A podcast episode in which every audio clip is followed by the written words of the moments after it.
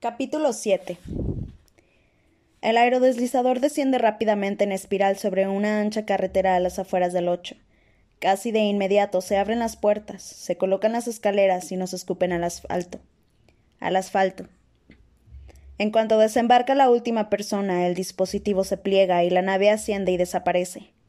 Me quedo con una guardia personal compuesta por Gale, Box y otros dos soldados.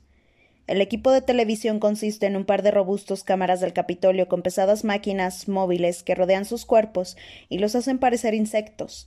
Una directora llamada Crécida que, que se ha afeitado la cabeza, tatuada con vides verdes, y su ayudante, Mesaya, un joven delgado con varios pares de aretes. Tras una observación más atenta, descubro que también tiene un agujero en la lengua, que adorna como con una bola plateada del tamaño de una canica. Vox nos saca de la carretera a toda prisa y nos lleva hacia una fila de almacenes, mientras un segundo aerodeslizador se acerca para aterrizar. En él hay suministros médicos y una tripulación de seis médicos, a juzgar por sus inconfundibles uniformes blancos. Todos seguimos a Vox por un callejón que avanza entre dos osos almacenes grises. Lo único que adorna las, las maltrechas paredes metálicas son las escaleras de acceso al tejado. Cuando llegamos a la calle es como si hubiéramos entrado en otro mundo. Están trayendo a los heridos del bombardeo de esta mañana en camillas caseras, carretillas, carros, sobre los hombros y en brazos, sangrando, mutilados e inconscientes. Los lleva una gente desesperada a un almacén en el que han pintado una torpe H sobre la puerta. Es una escena sacada de mi antigua cocina, con mi madre tratando a los moribundos, solo que multiplicado por diez, por cincuenta, por cien. Me esperaba, me esperaba edificios bombardeados, pero me veo frente a cuerpos humanos rotos. ¿Aquí es donde piensan grabarme? Me vuelvo hacia Vox. Esto no va a funcionar, le digo. Aquí no sirvo de nada. Debe de verme el pánico en los ojos, porque se detiene un momento y me pone las manos en los hombros. Sí que servirás. Deja que te vean. Eso les hará más bien que todos los médicos del mundo. La mujer que dirige la entrada de los nuevos pacientes nos ve, Tarda un momento en reaccionar y se acerca.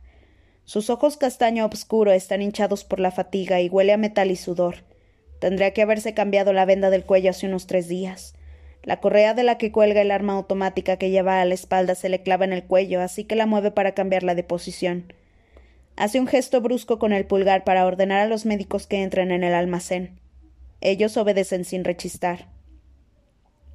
Esta es la comandante Pylor, del ocho, dice Vox. Comandante, esta es la soldado Katniss Everdeen. Parece joven para ser comandante, treinta y pocos, pero su voz tiene un tono autoritario que deja claro que no la nombraron por accidente. A su lado, con mi reluciente traje nuevo, cepilladita y limpia, me siento como un pollito recién salido del cascarón, sin experiencia y aprendiendo a moverme por el mundo. Sí, sé quién es, dice Pylor. Entonces estás viva. No estábamos seguros. ¿Me lo imagino o hay un deje de acusación en su voz? Todavía no lo tengo muy claro. Respondo. Ha estado recuperándose, explica Vox, dándose unos golpecitos en la cabeza. Conmoción cerebral. Añade y baja la voz. Aborto, pero ha insistido en venir para ver a sus heridos. Bueno, de esos tenemos muchos, responde Pylor. ¿Crees que es buena idea reunirlos a todos ahí? pregunta Gale frunciendo el ceño. A mí no me parece. Cualquier enfermedad contagiosa se propagaría como el fuego por este hospital. Creo que es un poquito mejor que dejarlos morir, responde Pylor. No me refería a eso, replica Gale. Bueno, ahora mismo esa es la otra, la otra alternativa, pero si se les ocurre una tercera opción y consigue que Cohen la respalde, soy toda oídos. Vamos, Insajo, y tráete a tus amigos, por supuesto. Miro hacia el espectáculo circense que representa mi equipo. Me preparo y la sigo al interior del hospital. Una especie de gruesa cortina industrial está colgada a todo lo largo del edificio, formando un pasillo de tamaño considerable. Hay cadáveres tumbados codo con codo. La cortina les roza la cabeza y unas telas blancas le tapan la cara. Hemos empezado a excavar una fosa común a unas cuantas manzanas al oeste de aquí, pero no puedo dedicar hombres a trasladarlos, explica Pylor. Me agarra la muñeca de Gale. No te apartes de mí, le susurro entre dientes. Aquí estoy, responde en voz baja. Atravieso la cortina y es insoportable. Mi primer impulso es taparme la nariz para evitar el, hedor al lino manchado, carne putrefacta y vómito, todo empeorado por el calor del almacén. Han abierto las claraboyas que cruzan el alto techo metálico, pero el aire que consigue entrar no basta para disipar la niebla de abajo.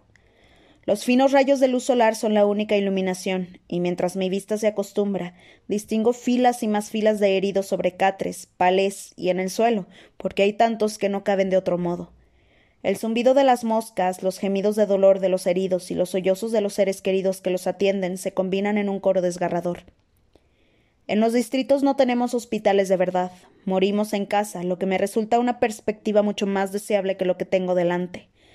Entonces recuerdo que muchas de estas personas habrán perdido sus hogares en los bombardeos. Empiezo a notar cómo me baja el sudor por la espalda, cómo me llena las manos. Respiro por la boca para intentar mitigar el olor. Empiezo a ver unos puntitos negros y creo que me desmayaré en cualquier momento, hasta que veo a Pylor observándome con atención, esperando a ver de qué estoy hecha y se habían acertado al pensar que podían contar conmigo. Así que suelto a Gale y me obligo a avanzar por el almacén a caminar por el estrecho pasillo entre dos filas de camas. ¿Katniss? dice una voz ronca a mi izquierda entre el estrépito general. ¿Katniss? Una mano se extiende hacia mí a través de la bruma y me agarro a ella para apoyarme. Unida a la mano hay una joven con una herida en la pierna. La sangre ha empapado los vendajes que están repletos de moscas. En su cara se ve el dolor, aunque también otra cosa, algo que parece completamente incongruente dada la situación. ¿De verdad eres tú? me pregunta.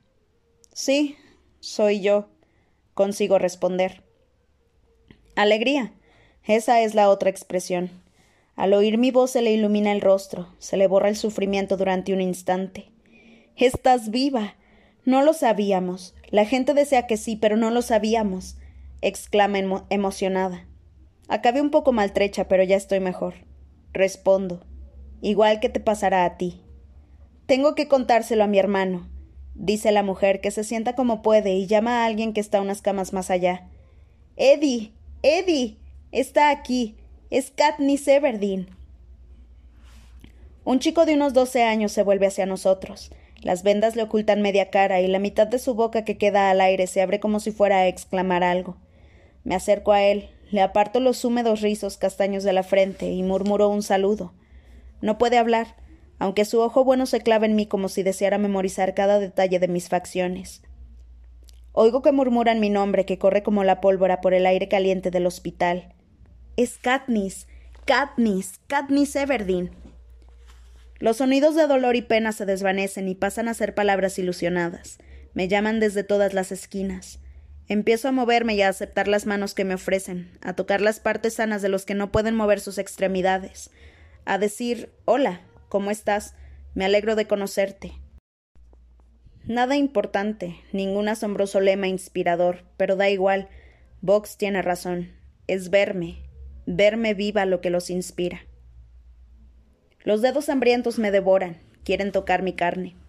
Mientras un hombre herido me sostiene la cara entre las manos, doy gracias en silencio a Dalton por sugerir que me lavara el maquillaje. Qué ridícula y perversa me sentiría presentándome ante esta gente con aquella máscara pintada del Capitolio. Las heridas, la fatiga, las imperfecciones. Así es como me reconocen. Por eso soy uno de ellos. A pesar de la controvertida entrevista con César, muchos preguntan por Pita. Me aseguran que saben que hablaba bajo coacción. Hago lo que puedo por sonar positiva sobre nuestro futuro, aunque todos se afligen muchísimo cuando descubren que he perdido al bebé. Quiero ser sincera y contar a una mujer que llora que todo fue una farsa, una táctica en el juego, pero decir ahora que Pete es un mentiroso no ayudaría a su imagen ni a la mía, ni mucho menos a la causa. Empiezo a entender mejor por qué se han esforzado tanto en protegerme, lo que significo para los rebeldes, en mi lucha continua contra el Capitolio, que a veces me pareció tan solitaria, no he estado sola. Tengo miles y miles de personas de los distritos a mi lado. Ya era su sinsajo mucho antes de aceptar el puesto. Una nueva sensación empieza a germinar en mi interior, pero no logro definirla hasta estar encima de una mesa despidiéndome de la gente que corea mi nombre con voces roncas. Poder. Tengo un poder que no conocía. Snow lo supo en cuanto enseñé las vallas. Plutarch lo sabía cuando me rescató de la arena, y ahora Coin lo sabe, tanto que tiene que recordar en público a los suyos que no soy yo la que controla todo. Una vez fuera, me apoyo en el almacén, recupero el aliento y acepto la cantimplora de agua de Vox. Lo hiciste muy bien, me dice. Bueno, no me desmayé ni vomité, tampoco salí gritando. Básicamente me dejé llevar por la ola de emoción que recorría el lugar. Tenemos buen material, dice Crécida. Miro a los cámara insecto que sudan bajo el peso de su equipo y a Mesaya tomando notas. Se me había olvidado por completo que me filmaban. La verdad es que no he hecho mucho. Respondo. Tienes que aceptar el mérito de lo que hiciste en el pasado, replica Vox. Lo que he hecho en el pasado. Pienso en la senda de destrucción que dejo a mi paso. Me tiemblan las rodillas y tengo que sentarme. De hecho, de todo. Bueno, no eres ni mucho menos perfecta, pero tal como están las cosas, nos tendremos que conformar contigo, responde Vox. Gale se agacha a mi lado sacudiendo la cabeza. No puedo creer que los dejaras a todos tocarte. Temía que salieras corriendo de un momento a otro. Cállate, le digo entre risas. Tu madre se va a sentir muy orgullosa cuando vea la grabación. Mi madre ni siquiera se fijará en mí, estará demasiado horrorizada por las condiciones en las que están los enfermos, Respondo y me vuelvo hacia Vox. Así están en todos los distritos. En la mayoría siguen los ataques. Estamos intentando llevar ayuda a donde podemos, pero no basta. Se calla un minuto, distraído por lo que le dicen a través del auricular. Me doy cuenta de que no he oído ni una vez a Hamish, así que toqueteo el mío por si está roto. Tenemos que volver a la pista de vuelo de inmediato, dice Vox, ayudándome a levantarme. Hay un problema. ¿Qué clase de problema? pregunta Gale. Se acercan bombardeos, responde Vox. Me pone la mano en la nuca y me, me coloca el casco de cine en la cabeza. Muévanse. Sin saber bien lo que pasa, salgo corriendo por la parte delantera del almacén en dirección al callejón que lleva a la pista, aunque no percibo ninguna amenaza inminente. El cielo está vacío, sin una sola nube. En la calle solo ven en la calle solo se ven a las personas que llevan a los heridos al hospital. No hay enemigo ni alarmas. Entonces empiezan a sonar las sirenas, y en cuestión de segundos, una formación en nube de, de aerodeslizadores del Capitolio aparece volando bajo sobre nosotros, aparece volando bajo sobre nosotros y dejan caer sus bombas. Salgo volando por los aires y me doy contra la pared principal del almacén. Noto un dolor desgarrador justo encima de la parte de atrás de la rodilla derecha y también me ha dado algo en la espalda, aunque creo que no ha atravesado el chaleco. Intento levantarme, pero Vox me empuja de nuevo al suelo y me protege con su cuerpo. La tierra tiembla bajo mí mientras siguen cayendo y detonando las bombas. Es una sensación horrible estar atrapada contra la pared oyendo la lluvia de explosiones. ¿Cuál era la expresión que empleaba mi padre para las presas fáciles? Como pescar en un barril. Nosotros somos los peces, y la calle es el barril. Katniss, me grita Hamish al oído sobresaltándome. ¿Qué? Sí, ¿qué? Estoy aquí. Escúchame. No podemos aterrizar durante el bombardeo, pero es esencial que no te vean. Entonces, ¿no saben que estoy aquí? Pregunto, ya que había supuesto que, como siempre, era mi presencia lo que había provocado aquel castigo. Nuestros espías creen que no, que este ataque ya estaba programado, responde Hamish. Entonces interviene Plutar con voz tranquila, aunque enérgica, la voz de un vigilante jefe acostumbrado a tomar decisiones bajo presión. Hay un almacén azul claro a tres edificios del suyo. Tiene un búnker en la esquina norte. ¿Pueden llegar hasta él? Lo intentaremos, responde Vox. Plutarch debe de haber sonado en los auriculares de todos, porque mis guardaespaldas y equipos se están levantando. Busco a Gale con la mirada instintivamente y veo que está de pie al parecer ileso. Tienen unos 45 segundos hasta el siguiente bombardeo, dice Plutarch. Dejo escapar un gruñido de dolor cuando mi pierna derecha recibe el, peso del resto del cuerpo, pero me sigo moviendo. No hay tiempo para examinar la herida, y además mejor no mirarla. Por suerte, tengo puestos los zapatos que diseñó Sina. Se agarran al asfalto al contacto y suben con impulso al soltarse. No habría podido moverme con el par que me asignaron en el 13. Vox va en cabeza, pero no me adelanta nadie más, sino que me sigue en el ritmo para protegerme los costados y la retaguardia. Me obligo a correr porque los segundos pasan. Dejamos atrás el segundo almacén gris y corremos delante de un edificio de color tierra. Más adelante veo una fachada azul desvaído, el almacén, el almacén del búnker. Acabamos de, acabamos de llegar a otro callejón y solo nos queda cruzarlo para llegar a la puerta, cuando llega la segunda oleada de bombas. Mi instinto hace que me, lance al interior del callejón y que ruede hacia la pared azul. Ahora es Gale el que se tira sobre mí para ofrecerme otra capa de protección. Esta vez dura más, aunque estamos más lejos. Me pongo de lado y me encuentro mirando a Gale a los ojos. Durante un instante el mundo desaparece y solo existe su cara enrojecida, el, el pulso que le late en las sienes, sus labios ligeramente abiertos, intentando recuperar el aliento. ¿Estás bien? Me pregunta, y sus palabras quedan casi ahogadas por una explosión. Sí, creo que no me han visto. Es decir, que no nos siguen. No, tenían otro blanco. Lo sé, pero ahí solo está. Los dos nos damos cuenta a la vez. El hospital. Gale se levanta al instante y grita a los demás. Están bombardeando el hospital. No es problema tuyo, dice Plutar con firmeza. Vayan al búnker. Pero solo hay heridos, exclamo. Katniss, me dice Hamish por el auricular, y sé lo que viene después. Ni se te ocurra. Me arranco el auricular y lo dejo colgando de su cable. Sin esa distracción oigo otro sonido. Ametralladoras que disparan desde el tejado del almacén color tierra del otro lado del callejón. Alguien responde al ataque. Antes de que puedan detenerme, corro hacia una escalera de acceso y empiezo a subir, a trepar, una de las cosas que mejor se me dan. No pares, me grita Gale por detrás. Entonces oigo que estampa su bota en la cara de alguien. Si es la de Vox, Gale lo pagará con creces. Llego al tejado y me arrastro por el alquitrán. Me detengo lo justo para ayudar a Gale a subir, y los dos nos dirigimos a la fila de nidos de ametralladoras colocados en la parte del almacén que da a la calle. Hay unos cuantos rebeldes en cada uno. Nos metemos en un nido con un par de soldados y nos agachamos detrás de la barrera.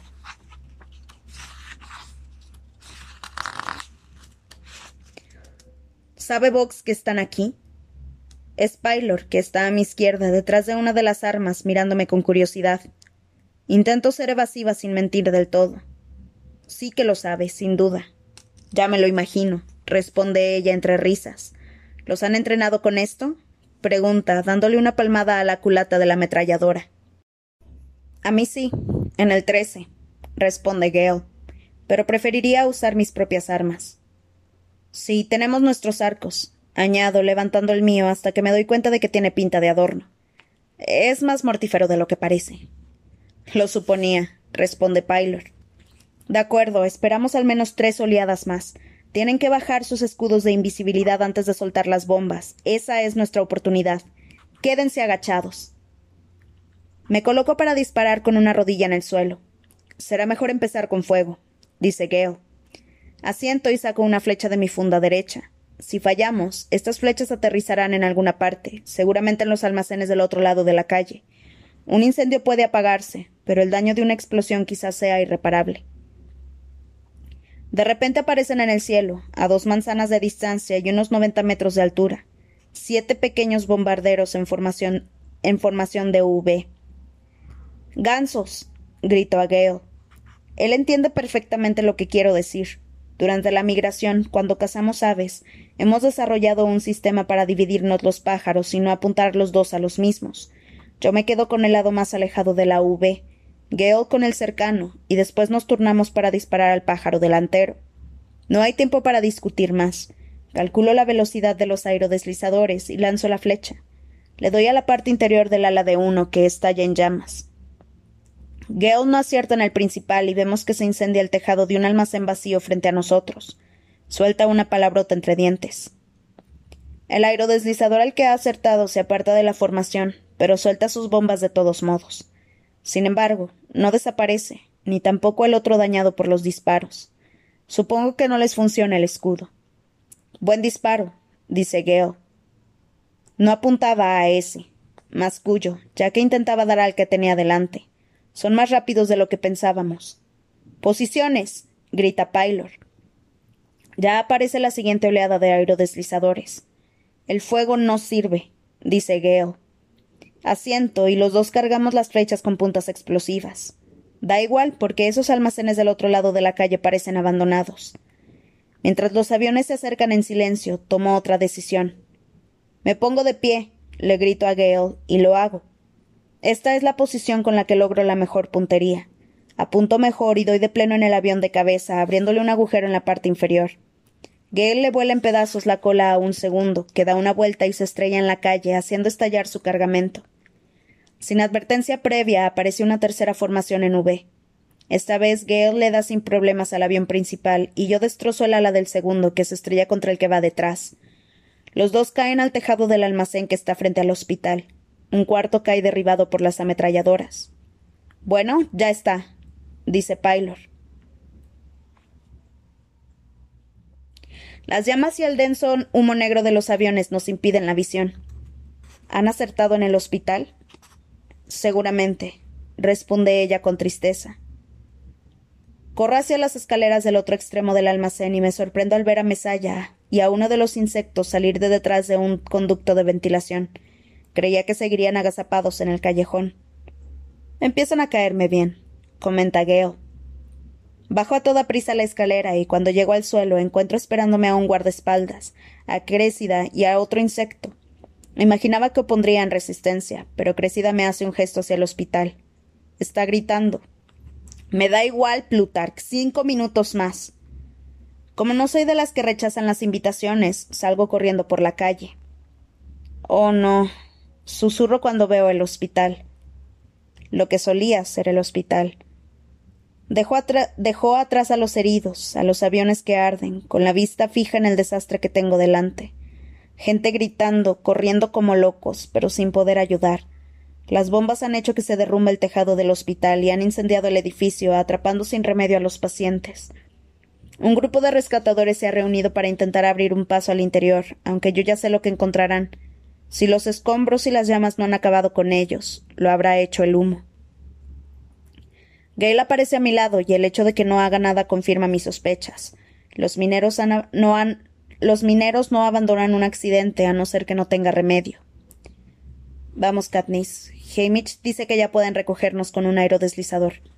Me dice, pero no consigo moverme. ¿Por qué lo hicieron? ¿Por qué matar a gente que ya se estaba muriendo? Le pregunto. Para asustar a los demás, para evitar que los heridos busquen ayuda. La gente a la que has conocido era prescindible, al menos para Snow, si el Capitolio gana, ¿qué va a hacer con un puñado de esclavos deteriorados? Recuerdo todos esos años en el bosque, escuchando a Gale despotricar sobre el Capitolio mientras yo no prestaba mucha atención. Me preguntaba por qué se molestaba en diseccionar sus motivos, por qué iba a, a importar aprender a pensar como el enemigo. Está claro que hoy sí podría haber importado. Cuando Gale cuestionó la existencia del hospital no estaba pensando en enfermedades, sino en esto, porque él nunca subestima la crueldad a la que nos enfrentamos. Le doy la espalda lentamente al hospital y me encuentro con Crécida flaqueada por los insectos a un par de metros de mí. Permanece impasible, incluso fría. Katniss me dice. El presidente Snow acaba de retransmitir en directo el bombardeo. Después ha hecho una aparición para decir que es su forma de enviar un mensaje a los rebeldes. ¿Y tú? ¿Te gustaría decirle algo a los rebeldes? Sí. Susurro. Y la luz roja parpadeante de una de las cámaras me llama la atención. Sé que me graban. Sí. Digo con más énfasis. Todos se alejan de mí. Gale, Crécida, los insectos, para cederme el escenario, pero sigo concentrada en la, en la luz roja. Quiero decirle a los rebeldes que estoy viva, que estoy aquí, en el Distrito 8, donde el Capitolio acaba de bombardear un hospital lleno de hombres, mujeres y niños y niños desarmados. No habrá supervivientes. Aseguro, y la conmoción y la conmoción da paso a la furia. Quiero decirles que si creen por un solo segundo que el Capitolio nos tratará con justicia están muy equivocados, porque ya saben quiénes son y lo que hacen. Añado, levantando las manos automáticamente, como señalando el horror que me rodea. Esto es lo que hacen, y tenemos que responder. Me muevo hacia la cámara llevada por la rabia. ¿El presidente Snow dice que está enviándonos un mensaje? Bueno, pues yo tengo uno para él. Puedes torturarnos, bombardearnos y quemar nuestros distritos hasta los cimientos. ¿Pero ves esto? Uno de las cámaras sigue mi dedo, que señala los aviones que arden en el tejado del almacén que tenemos delante. Se ve claramente el sello del Capitolio en un ala a pesar del fuego. El fuego se propaga. Grito, decidida a que oiga todas y cada una de mis palabras. Y si nosotros ardemos, tú arderás con nosotros. Mis últimas palabras quedan flotando en el aire. Es como si se hubiera parado el tiempo, como si estuviera suspendida en una nube de calor que no surge de lo que me rodea, sino de mi interior. Corten. exclama Crécida, y su voz me devuelve a la realidad y extingue mi fuego. Asiente para darme su aprobación. Excelente toma.